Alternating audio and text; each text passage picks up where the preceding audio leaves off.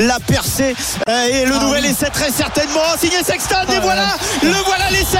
Et le record de points en plus c'est la fête totale pour les Irlandais. Victoire de l'Afrique du Sud impressionnante de puissance de maîtrise avec un 15 totalement remanié par rapport à sa victoire la semaine dernière contre l'Écosse. 76-0 plus on se rapproche du quart de finale, plus on se dit que ces Sud-Africains, ils sont quand même pas bons à prendre. RMC Money Time. Le Money Time, un match qu'on a, un rendez-vous qu'on a coché depuis de longues semaines, évidemment. Si vous êtes fan de rugby, si vous voulez voir du spectacle, c'est au Stade de France que ça va se passer. L'Afrique du Sud, tenante du titre face à l'Irlande, la première nation mondiale. Match à suivre dès 21h avec Julien Richard. Salut Julien. Salut tout le monde. Salut Julien. Il est polyvalent Julien, un biathlète, rugby et tout. On t'a régalé avec Emilien Jacquelin C'était excellent avec Emilien Ah merci, c'est gentil. Ah je sais que toi ça t'a plu. C'est grâce à toi Steve, c'est sûr. Ouais, je sais, je sais. C'est sûr que ça t'a plu Julien. Julien, tu vas te concentrer sur le, le, rugby ce soir, un match que l'on attend, je le disais depuis longtemps, un match qui nous intéresse quand on est français, parce que c'est certainement un adversaire potentiel de l'équipe de France qu'on verra ce soir.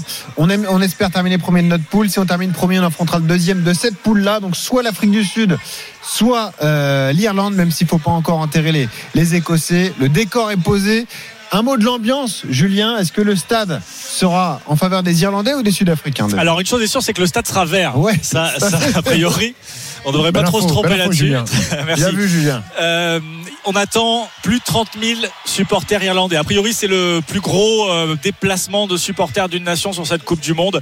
On avait vu la marée verte à Nantes déjà, et euh, voilà, je pense que ce sera à peu près la même chose ici dans ce dans ce stade de France. Il devrait faire énormément de bruit, mais euh, on le voit aussi depuis le début de cette Coupe du Monde. Les supporters sud-africains sont assez nombreux, se déplacent aussi beaucoup pour supporter leur équipe. Ils sont champions du monde en titre, il faut le rappeler, et il y a y a une vraie ferveur, un vrai engouement. Donc, je pense que le moment des hymnes va être très très fort dans ce stade Ah oui. de France. Euh, Ça va vraiment être une ambiance exceptionnelle pour ce choc.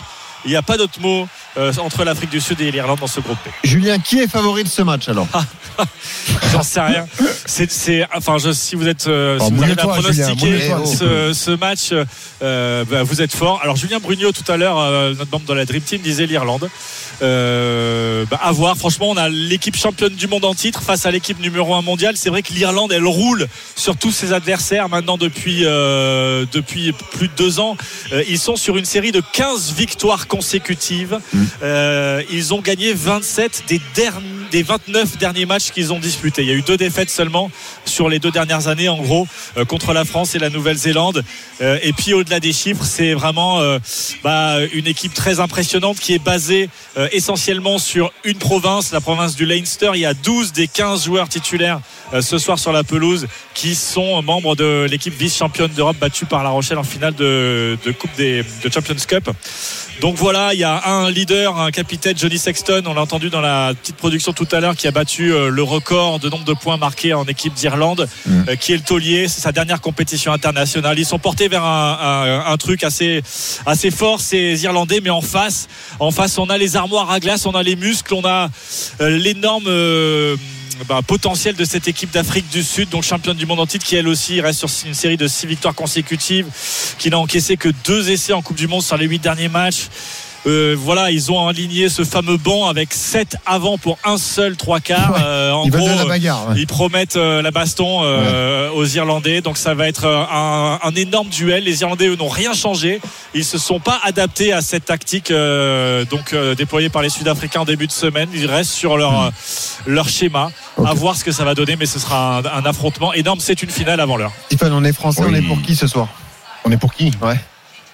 Pour les Sudaf. Pour, pour les Sudaf, euh, parce que moi je préfère jouer l'Irlande. Euh, je préfère jouer l'Irlande. Pourquoi? Ouais, en Ouais. quart de finale, parce que tu les connais mieux déjà, et que la préparation est peut-être plus simple à effectuer, euh, parce qu'ils jouent un rugby sans surprise, un rugby que tu as l'habitude d'affronter chaque année au tournoi à destination. Parce que les deux dernières fois où ils sont venus en France, au Stade de France, tu les as tapés. euh, en 2020 pour, le, début de l'ère Galtier, en 2022 l'année du Grand Chelem. Euh, et Julien l'a rappelé. euh, alors après c'est du rugby de club, mais, mais 90% de, de- de- de- euh, des Irlandais, c'est le Leinster. Ils sont fait taper deux fois par, par La Rochelle, qui est un rugby français. Donc il y a peut-être aussi cette, crainte du rugby français. Et que tu es aussi sur tes gardes, parce que à la Viva Stadium, pour le tournoi de destination 2023, tu t'es fait attraper. Donc tu es aussi sur tes gardes et tu as peut-être peut-être ce sentiment de, de, de revanche là.